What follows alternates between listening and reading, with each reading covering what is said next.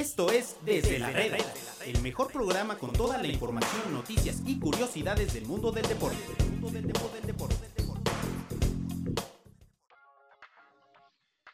¿Qué tal amigos de Medio Tiempo? Los saludamos desde el podcast, el podcast que se lleva a cabo todos los días desde la Reda, desde la redacción de Medio Tiempo. Hoy, 30 de noviembre del 2021, tenemos invitados para platicar el día de hoy. Voy a presentar a mi compañero de todos los días, de muchas batallas, mi querido Pablito Insunza. ¿Cómo estás, Pablito? Todo bien, todo bien, Miaus. Un martes más nada, listo aquí para platicar de deportes y para que nos presentes al invitado del día de hoy. Oye, martes con frío, ¿no? Este, hace frío aquí en la Ciudad de México. Para la gente que nos escucha a otros lugares, hace frío. Sí, sí, sí, amanecimos bastante fresco. ¿A qué, temperatura amanecimos, mi A 8 grados, Pablito. Ahí le, estaba metiendo al ejercicio, estamos a 8 grados. ¿Tú, tú tenías frío, tuviste frío todo un torneo y de pronto te vino un golpazo de realidad, pero bueno, vamos a platicar de eso. Mi queridísimo Douglas Sloan, ¿cómo estás? Bienvenido a tu casa. Esta es tu casa, siempre lo ha sido. ¿Cómo estás, Doug? Hola, Gus, ¿cómo estás? Mucho gusto. Saludos también a Pablo, a toda la banda. Encantado de, que me tengan aquí de invitado y, y, agradecido, como siempre, que se me abran las puertas de esa gran redacción como es la de Medio Tiempo. ¿A poco Pablo es de los que también tenía frío en la cima? Uy, tuvo, tuvo frío, tuvo frío, 17 jornadas, de pronto llegaron los Pumas y se le quitó el frío. Estos Pumas que andan bastante bien, que cerraron de forma espectacular el torneo. Ayer lo decíamos, de los últimos nueve partidos, seis ganados, dos empatados y solamente uno, un partido perdido. Y en donde enfrentarán al Atlas, al Atlas que estamos acostumbrados, Doug y Pablo, de verlo muerto prácticamente cada torneo hizo un gran, una gran campaña, segundo lugar general y esta será la semifinal eh, estelar desde mi punto de vista por lo que representan estas dos instituciones. ¿Qué opinan de ese partido, eh, Douglas? Pues mira, nos tenemos que remontar al 2004 para recordar la última vez que Atlas estuvo en una instancia de semifinales. Fue justamente con los Pumas, gratos recuerdos para ti, amigo.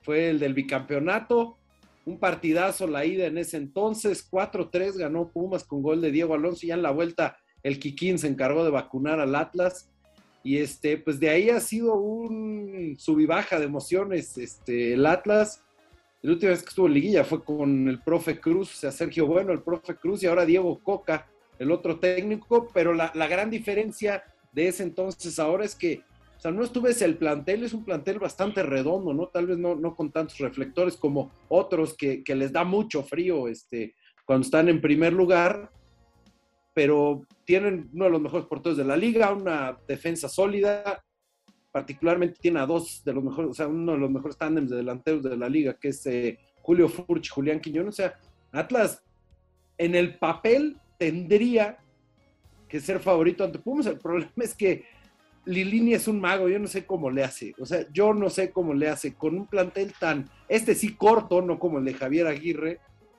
para tener a Pumas ahí es, es una locura. Digo, el sistema de competencia, parte de los Pumas es, de aplaudirse.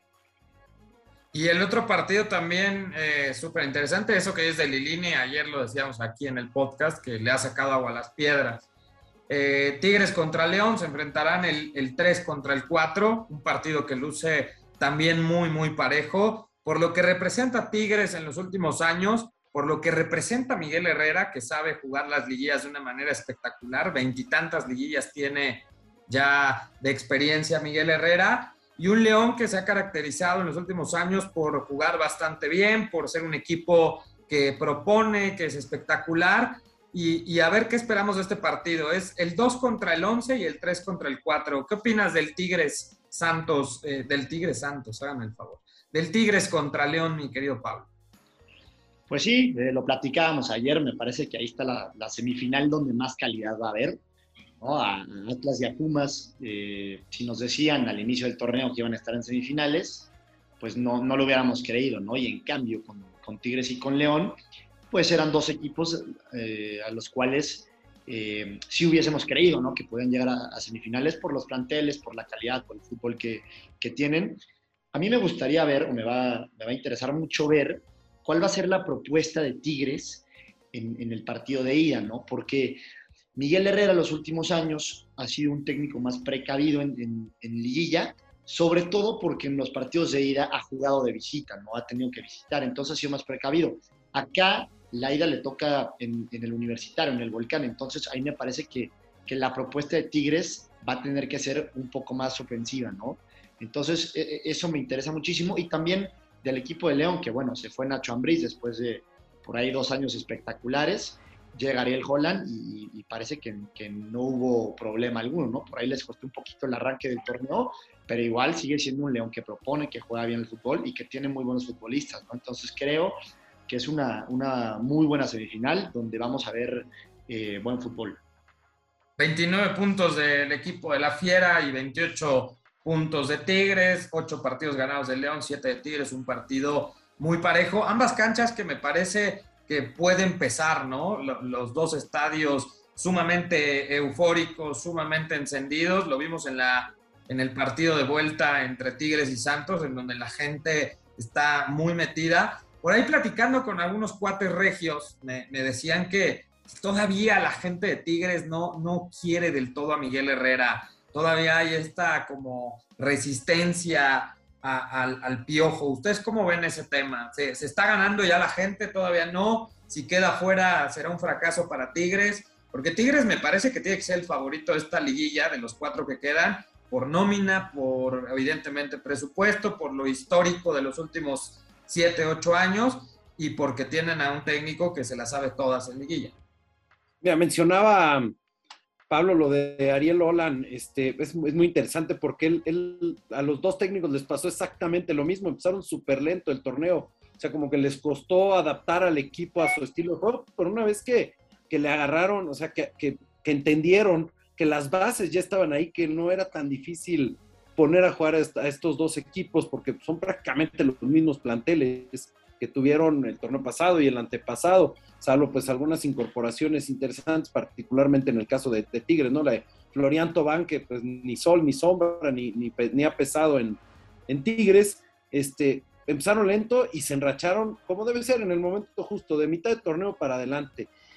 Y es interesante que la gente diga en Nuevo León, no, es que no queremos a Miguel Herrera, Digo, entendiendo que ahora los Tigres son de ADN Águila. ¿Por qué? Porque desde el presidente hasta el director técnico fueron parte de un proyecto exitoso en América. Bueno, ahora el turno es en Tigres. Los proyectos en el fútbol se van reciclando, se van cambiando de lugares y son proyectos que funcionan en un lado y que buscan, replicarse en otro. Es lo que hizo ser Sinergia Deportiva en Tigres y lo están haciendo bien, o sea, están en semifinales eh, con un técnico que sabe jugar la liguilla y con uno de los jugadores más determinantes de toda la liguilla en la historia, que es André Pierre Gignac. De que lleva las de ganar, lleva las de ganar, pero al otro lado no está nada sencillo. Tienes un, equipo que hace un año fue campeón. no olvidemos que León hace un año fue campeón y digo, en, este tema de la, las sensaciones que deja ser el equipo que mejor jugaba al fútbol este, los últimos años, o al menos eso es lo que se, lo que se manejaba en redes sociales, ¿no? Entonces tienes un, dos, situaciones totalmente distintas. En León, quien llegue lo van a querer, aunque el, recuerdo de Ambriz va a ser difícil de, borrar. Y al otro lado, Miguel Herrera tiene que llegar a la final si quiere que ya todos los regios se conviertan a quererlo como, como un técnico, porque además tiene pasado rayado y sabemos que eso allá no se perdona. Justamente hace un año León estaba en la final, precisamente contra el equipo de Pumas de la universidad. Yo no sé si el primer, el segundo partido, Pablo, eh, en el volcán, lo viste y apreciaste un poco lo mismo que yo. De pronto parecían los Tigres de Ricardo Ferretti, Pablo.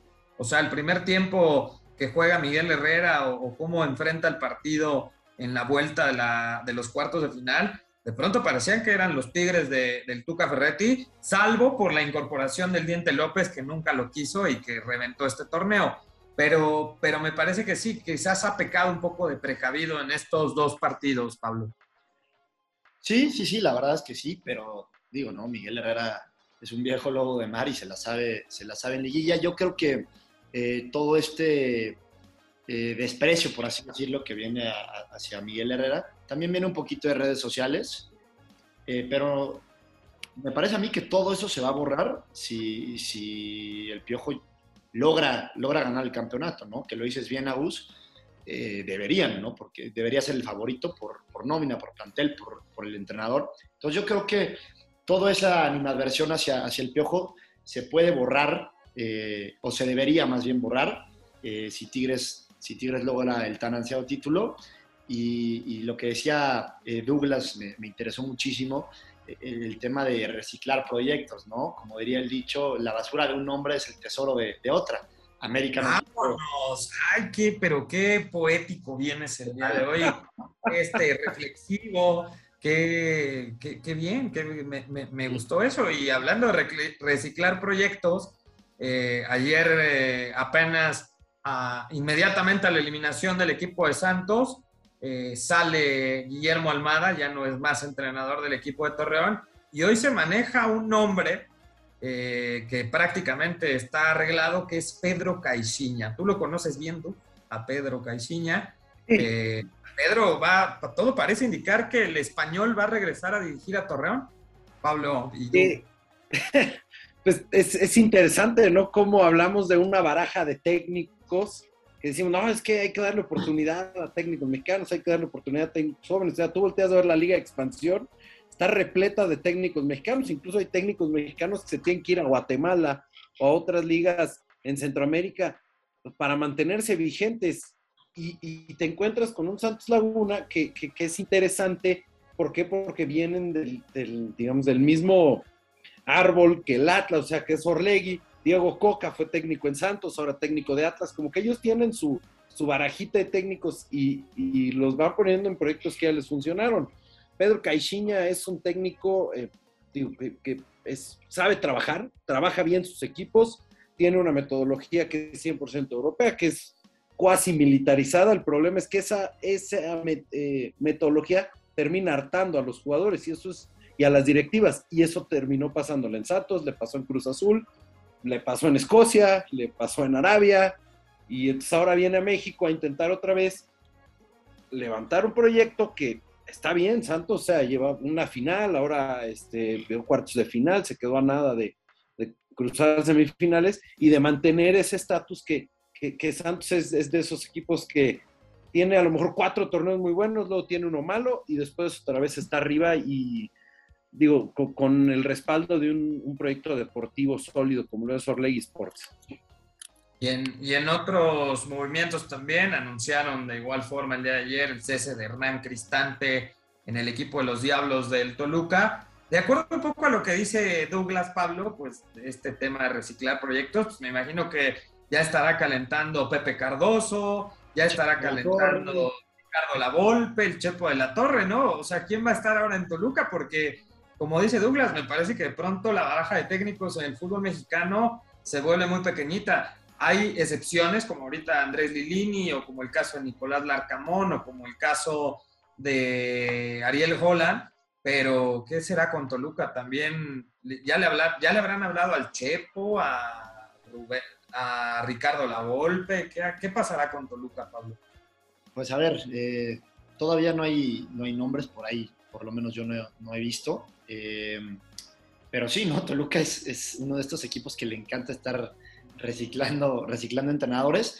A ver, más allá de si el técnico que venga a Toluca es mexicano o sea extranjero, lo único que pedimos, o mínimo lo que yo pido, es que sea un, un entrenador con capacidad, ¿no? Alguien que le aporte a la Liga MX, como lo dices bien, como un Larcamón, ¿no? Como un Lilini, que son extranjeros, pero son bienvenidos por la forma en la que trabajan, ¿no? Entonces, si Toluca va a ir por un extranjero, ojalá sea de, de las mismas capacidades de, de, estos dos. Y si va por un, por un mexicano, pues ojalá sea alguien joven, ¿no? Alguien nuevo, alguien fresco, para que, para que, para no estar reciclando, ¿no? En, entrenadores en el fútbol mexicano y pues para, para, empezar con una nueva etapa de entrenadores, una nueva era que ya le urge al fútbol mexicano.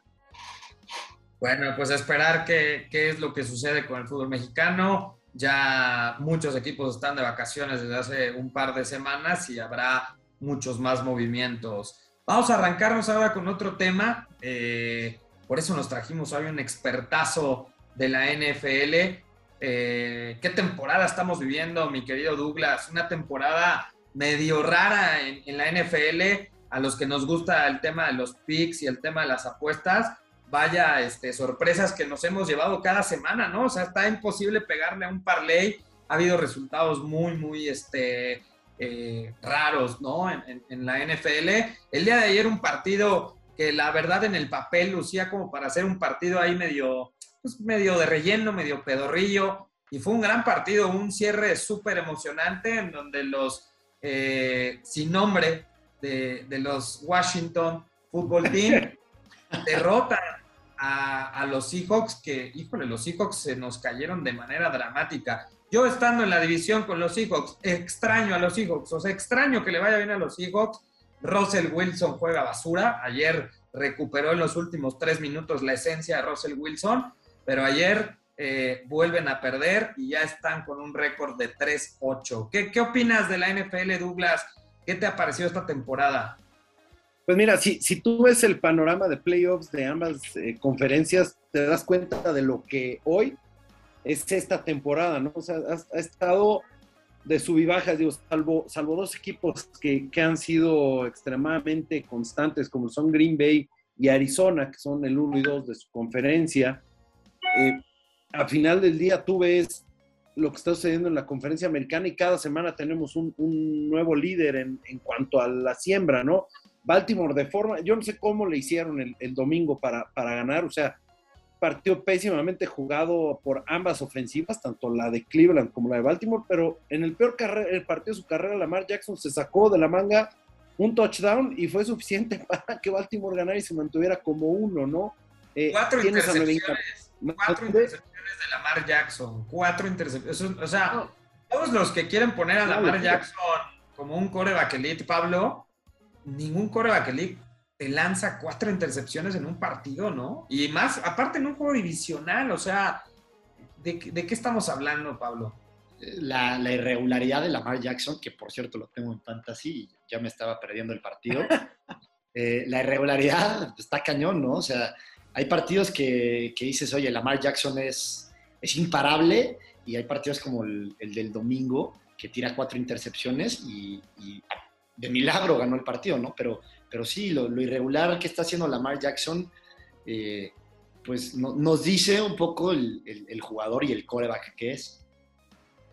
Un partido, su, digo, un, un equipo que, que, en el papel luce importante para, en la conferencia americana, pero que de repente te llevas cada, cada el, el, día que perdieron con Miami, por ejemplo, 22-10, el día que los apalearon los Bengals, y es, es ahorita uno de los equipos digamos, contendientes en la americana.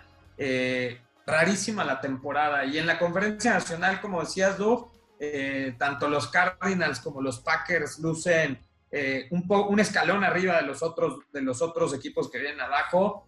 ¿Qué pasa con los Rams, por ejemplo? Los Rams, otro equipo que está reforzado de una manera impresionante, que yo sigo sin entender cómo funciona el cap salary, el límite salarial, porque tienen a todo, todo mundo, o sea, todas las estrellas de la NFL están ahí. Eh, la última incorporación, el, tema de, de, Odell Beckham Jr. Y los Rams llevan, pero van en picada, ¿no? Están haciendo magia con, el tema del tope. Digo, hay que tomar en cuenta que para, para hacer todo eso, ya tienen jugadores que están entrando al último año de su contrato, como Aaron Donald, Jalen Ramsey, eh, Andrew Whitworth, o sea, todas estas grandes estrellas y entonces lo que va a ser insostenible es, después, después del siguiente año, o sea, de 2022, ya va a ser insostenible tener a tantos jugadores de tan alto perfil en el equipo. Su proyecto es ganar este año o el siguiente. Ahora, de que se están cayendo, lo que pasa es que el NFL también evoluciona, ¿no? Y a lo mejor los primeros partidos ves a Stafford conectando con Cobb y, y dices, oh, wow, qué cosa, ¿no? Pero hay una cuestión muy importante. Le han quitado el juego terrestre a los Rams y eso es parte fundamental de la ofensiva de Sean McVay, porque es una ofensiva que usa mucho movimiento. Ahora, yo no los descartaría, si bien no son el mejor equipo de la conferencia nacional, con, ese potencial de estrellas que tienen, en playoffs se te enchufan y, y pues ve lo que sucedió con Tampa Bay el año pasado. Pues yo veo mucho mejor a Tampa, a Green Bay y a Arizona, que a estos equipos les quitas a su quarterback titular, no sé qué, qué serían. Arizona lleva tres partidos sin su quarterback titular y salvo el partido contra Carolina, que fue una sorpresa y un poco el script de partido no ayudó, se han visto este, tremendos, sin coreback titular, o sea, sin Kyler Murray. Sin Watt y sin... Y Andrew Hopkins. Sin, eh, Chase Edmonds, o sea, es un equipo que está bien armado y está bien entrenado. Sí, y hablando de la conferencia nacional, evidentemente, como estoy monopolizando este capítulo, pues hablar también del equipo de los Niners, ¿no? Que un equipo que va en ascenso, tres victorias consecutivas, le toca visitar justamente a los Seahawks eh, el próximo fin de semana. Y ahí también se, se, metieron de milagro, ya, ya están en zona de playoffs, son el sexto, me parece, ¿no? El sexto sembrado. Eh, ayer con el triunfo Washington se mete como séptimo. Y una temporada también de los Niners en donde igual y me gana el corazón, pero no sé si son contendientes, pero te aseguro que muchos no van a querer enfrentarse a ellos en playoffs. Mira, dicen que, no, no me dejará mentir Pablo, los campeones se hacen en noviembre y diciembre, y San Francisco está encontrando su mejor fútbol americano en noviembre, y viene diciembre, y es un equipo que está corriendo tan bien el balón que no te los quieres encontrar en, playoffs, ¿eh? O sea, con, con Divo Samuel, que va, va, a llegar a los playoffs, este, recuperado al 100%, Elijah Mitchell, eh, y con esa defensiva jugando tan físico, ese partido contra los Rams fue creo que el, manotazo sobre la mesa que, necesitaba San Francisco demostrar, este, no nos descarten, es un equipo súper completo y, digo, aunque, aunque a veces no guste, Kyle Shanahan los tiene muy bien entrenados. Hay que esperar. Eh, ya, dale, dale. Que, que, reventó tanto tiempo a, a Kyle Shanahan y hasta pediste su cabeza hace, hace Sí, pedí su cabeza. Oye, rapidísimo, eh, rapidísimo, nada más, pues en, en, la conferencia nacional me parece que ya está quienes van a ser los campeones divisionales. Me parece que ya hay prácticamente dos boletos de comodín asegurados, que son eh, los Rams y San Francisco. Y ese séptimo, por ahí yo creo que se van a pelear entre Nueva Orleans, Minnesota y, y Washington, los Washingtons. Y en, en la conferencia americana es donde todo es es un relajo ahorita, no es un desmadre, la verdad, porque no hay campeones divisionales definidos, eh, el comodín se lo están peleando entre siete equipos y los que están de líderes de división en cualquier momento pueden caer a, a ser comodín, entonces la conferencia americana, el cierre va a estar impresionante. Particularmente hay dos partidos que son casi de playoffs esta semana, es el Nueva Inglaterra Buffalo y el Chargers Bengals. Y, agrégale Baltimore este, contra el Ravens Steelers. O sea, son partidos donde, donde una derrota te puede ya dejar completamente fuera de la carrera, particularmente en el caso de Pittsburgh o, de Chargers por la apretada que está su división. Y también se van a enfrentar en estas últimas seis semanas. Van a haber varios enfrentamientos entre todos esos equipos que están buscando boleto a playoffs. Entonces, bueno va a estar.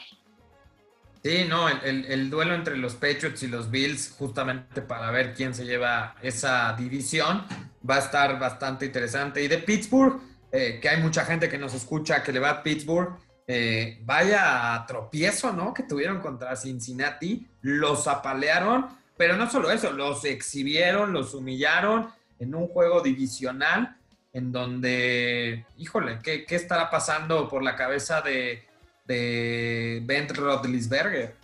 Son dos situaciones. Una, en, el orgullo les debe pegar porque es la primera vez que les barre la serie Cincinnati desde el 90.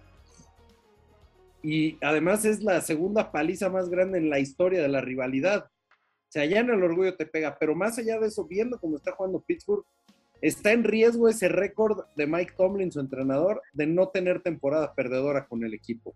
¿Por qué? Porque al final del día tu coreback, tu posición más importante, luce viejo, luce lento, luce impreciso. O sea, no, no está bien Big Ben y cuando necesitas que te gane el partido, como la semana pasada, no tiene, no tiene esa capacidad de hacerlo. Incluso no involucraron a Najee Harris, que ha sido parte importantísima en la ofensiva, y, la defensiva pues también no lució, no lució ante Cincinnati, que parece ser, eh, pues de verdad, ¿no? pues una fiesta lo que es la NFL. Eh, cada vez falta menos, se nos va muy rápido la temporada. Ya para finalizar este episodio de hoy, vámonos a la eh, AFC Sur, en donde los Colts y los Titans están dando con todo, en donde los Colts de pronto están resurgiendo, perdieron un partido importantísimo contra los Patriots y pues peligra, obviamente, están, están dos juegos abajo de los Titans para la división, pero ¿qué podemos esperar de tus Colts, Pablito? Pues yo creo que es un poquito parecido el caso a, San Francisco, ¿no? Es un equipo que se está embalando en, el momento importante, a pesar de, perder contra, contra Tampa el, domingo en un partido que era importantísimo. Contra Tampa, perdón, sí, contra Tampa perdieron. Es que Dos minutos le dejaron a, Tom Brady y eh, fue suficiente para derrotarlo. Se veía, se veía venir, fue un partidazo, ¿eh? ¿eh? pero sí, creo que Indianapolis está agarrando su ritmo, creo que ahí va. No sé si le alcance para, para alcanzar a Tennessee, que creo que viene a la baja. Eh, cuando, cuando regrese Derrick Henry, si es que regresa, me parece que va a agarrar forma otra vez el, equipo de Tennessee. No sé si le alcanza Indianapolis para, para alcanzar a, Tennessee, pero creo que sí para, para meterse a playoffs, sobre todo por ese, ese ataque terrestre, ¿no? Con Jonathan Taylor, creo que está funcionando bastante bien. Buena línea ofensiva, entonces a ver cómo cierran los Colts, que parece que, que se pueden meter. Perfecto, bueno, pues por aquí nos vemos, Douglas, nos seguimos escuchando. Eh, es un placer tenerte aquí. Esperemos contar el próximo martes de nuevo contigo en, este, en un episodio más desde la red platicando acerca de la NFL. Eh, muchas gracias a todos por escucharnos. Gracias Pablo, gracias Doug, gracias a todos. Síganos a través de nuestras redes sociales y este podcast a través de Spotify y Apple Music. Muchas gracias a todos. Hasta luego. Gracias. Gracias. Esto fue Desde la Reda. Los esperamos mañana con más información del mundo del deporte.